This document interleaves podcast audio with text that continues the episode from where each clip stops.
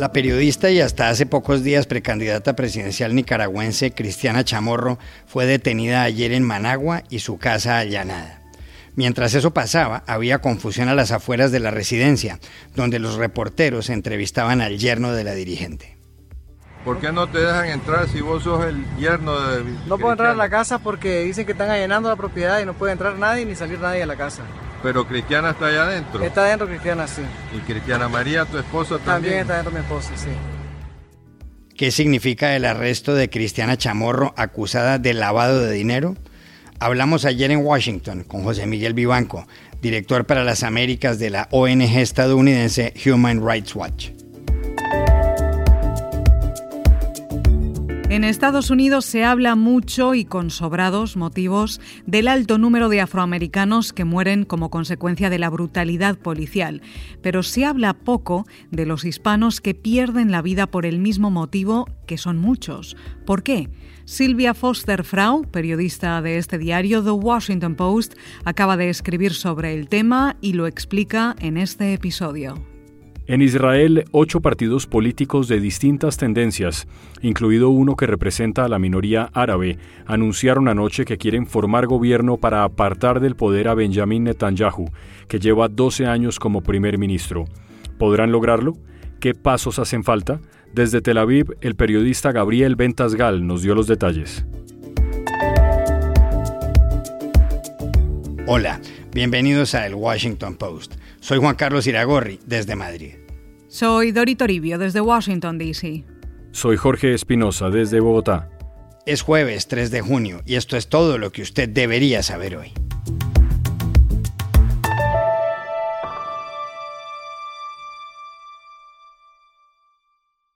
La crisis política en Nicaragua se agravó ayer con el allanamiento a la residencia de la periodista y ex precandidata presidencial opositora Cristiana Chamorro.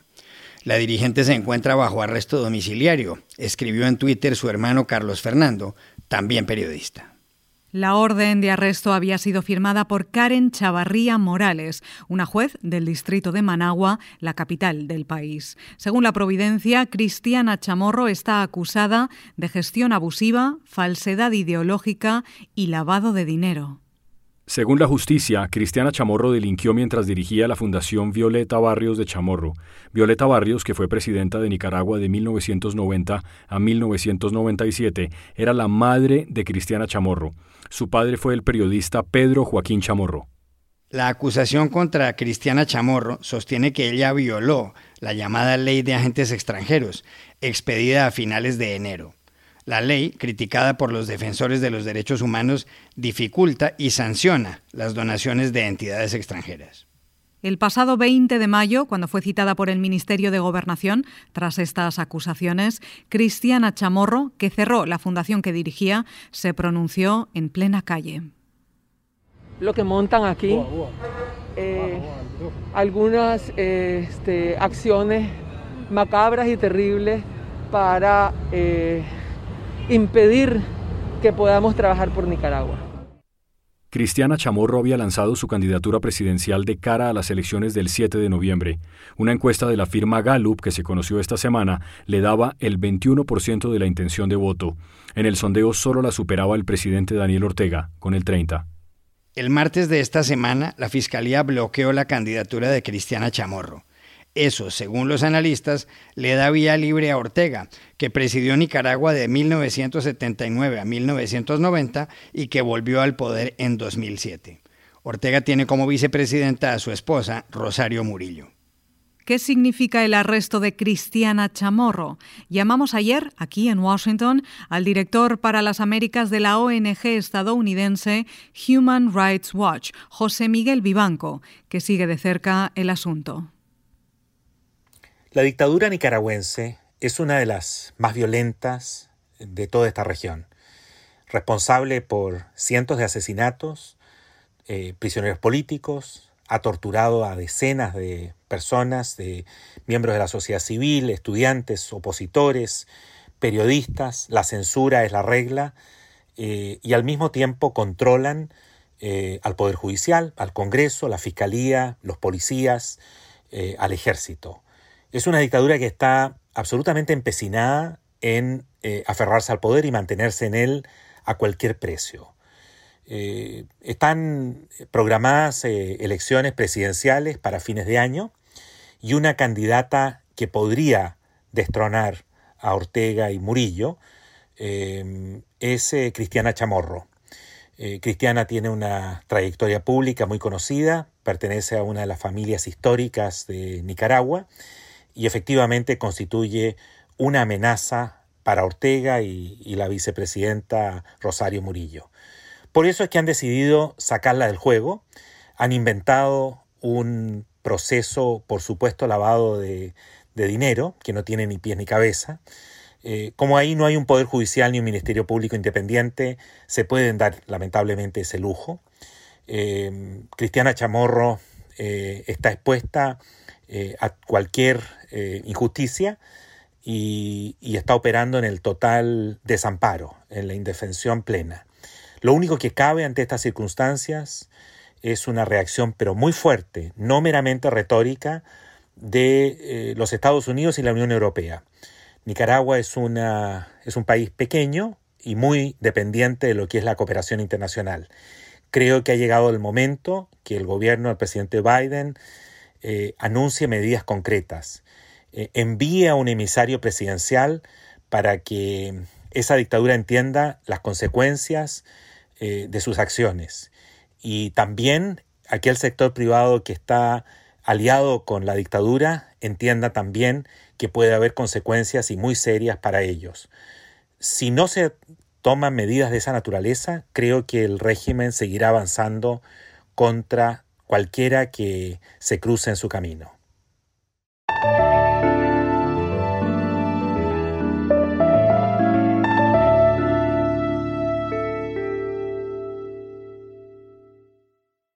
Aquí en Estados Unidos no es común que se hable de la cantidad de hispanos o latinos que mueren como consecuencia de la brutalidad policial. El debate público se centra en cuántos afroamericanos pierden la vida por esos excesos. Es apenas lógico. Las cifras demuestran la gravedad del fenómeno. Según las últimas estadísticas, a causa de la violencia policial pierden la vida 5,7 afroamericanos por cada millón.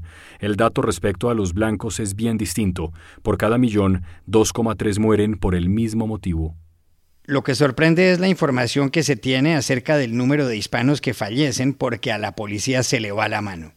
Estamos hablando de 4,2 por cada millón es decir, de casi el doble que los blancos. De acuerdo con el censo, en Estados Unidos hay 197 millones de blancos, 42 millones de afroamericanos y 39 millones de hispanos. Los otros 49 millones de habitantes forman parte de grupos con orígenes distintos. Desde el año 2015, 1.058 latinos han perdido la vida por excesos de la policía. Según el sitio web Mapping Police Violence, hay ciudades como Minneapolis donde mueren de esa forma seis veces más hispanos que blancos. Justamente en Minneapolis fue asesinado por un policía el 25 de mayo del año pasado el afroamericano George Floyd, cuyo caso conmovió no solo a Estados Unidos, sino al mundo.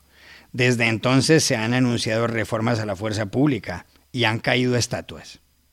¿Por qué la muerte de los hispanos a manos de la policía está fuera del debate nacional? Se lo preguntamos ayer en San Antonio, en Texas, a Silvia Foster Frau, periodista de este diario The Washington Post, que acaba de publicar un importante artículo sobre el asunto.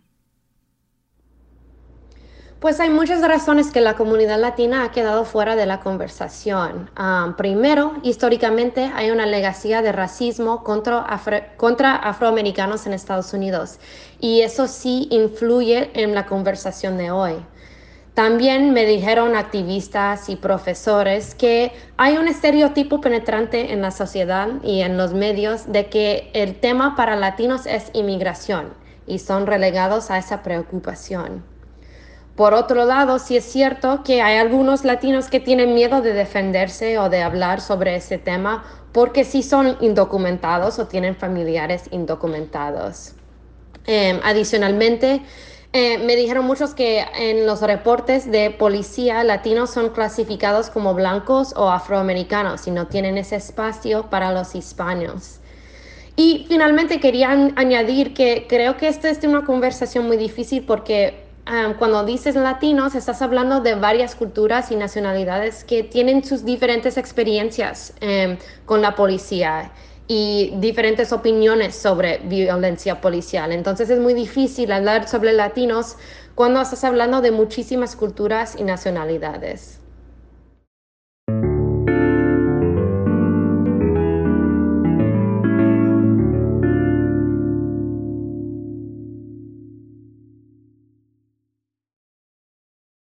En Israel, un grupo de partidos de distintas orientaciones políticas podrían desalojar del poder a Benjamin Netanyahu, que es primer ministro desde hace 12 años. Así lo informó anoche tarde Yair Lapid, uno de los principales dirigentes de la coalición. Lapid habló en Tel Aviv, la capital del país, antes de las 12. Esa era la hora límite para comunicarle al presidente de la República, Ruben Rivlin, que querían formar gobierno. Ahora falta la votación de la Knesset, el Parlamento, que consta de 120 escaños. Netanyahu no cuenta con mayoría absoluta en la Knesset. Su partido, el Likud, controla 29 escaños pero otras fuerzas le dan una minoría de 54 curules, con las cuales ha podido gobernar. Netanyahu tiene 71 años y está acusado penalmente de fraude y de soborno. ¿Quiénes quieren sacarlo del poder? Un grupo variopinto de ocho partidos. Tres son conservadores, Yamina, la nueva derecha y nuestro hogar judío. Dos son de centro, Yeshatid y Azul y Blanco. Dos de izquierda, el laborismo y Meretz. El otro representa a la minoría árabe, algo sin precedentes. Se llama Naab, si la Knesset le da luz verde a esta coalición, que tiene 61 parlamentarios, los primeros dos años el jefe del gobierno sería Naftali Bennett, dirigente de la nueva derecha. Los dos restantes lo reemplazaría Yair Lapid, líder de Yesh Atid, que en hebreo significa hay un futuro. El lunes, Naftali Bennett anunció que haría lo posible por formar un gobierno de unidad nacional junto a su amigo Yair Lapid y agregó que con la ayuda de Dios tratarían de rescatar a Israel de las turbulencias y de encarrilarlo nuevamente. אני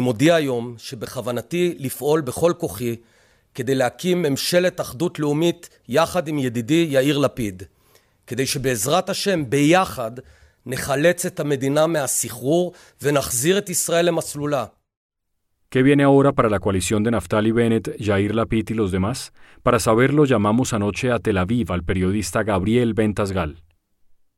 Bueno, a partir de este momento y después de haberle dicho al presidente que han logrado formar gobierno, tienen que concretarlo. ¿Cómo lo concretan? Se presentan frente al Parlamento, en este caso dentro de 12 días. Significa empieza a contar usted del día jueves a las 0 horas del Estado de Israel durante 12 días tienen que presentarse en el Parlamento y pedir un voto de confianza de los 120 diputados. Si el voto de confianza tiene 50 votos contra 49, o sea, no hace falta mayoría de 61 diputados. Si tiene un diputado más que la oposición, ya se formó gobierno y según los números que estamos viendo, podrían tener mayoría. Y el plan propuesto sería dos años en el poder para Naftali Bennett y dos años en el poder para Yair Lapid y esa sería la coalición. Durante este proceso de 12 días, Benjamin Netanyahu va a intentar demostrar nuevamente que es un zorro político e intentar boicotear que se concrete esa coalición. Recordemos que en el año 1990 lo mismo le ocurrió a Shimon Pérez, que había logrado supuestamente una coalición con el apoyo de partidos ortodoxos, pero cuando llegó al Parlamento no logró formar gobierno si no logra formar gobierno esta coalición que hablamos hoy, el poder vuelve al presidente y podría optar por varias opciones, entre ellas darle 28 días al Parlamento para que algún diputado venga con 61 firmas y vuelva a pedir la posibilidad de concretar y de formar gobierno.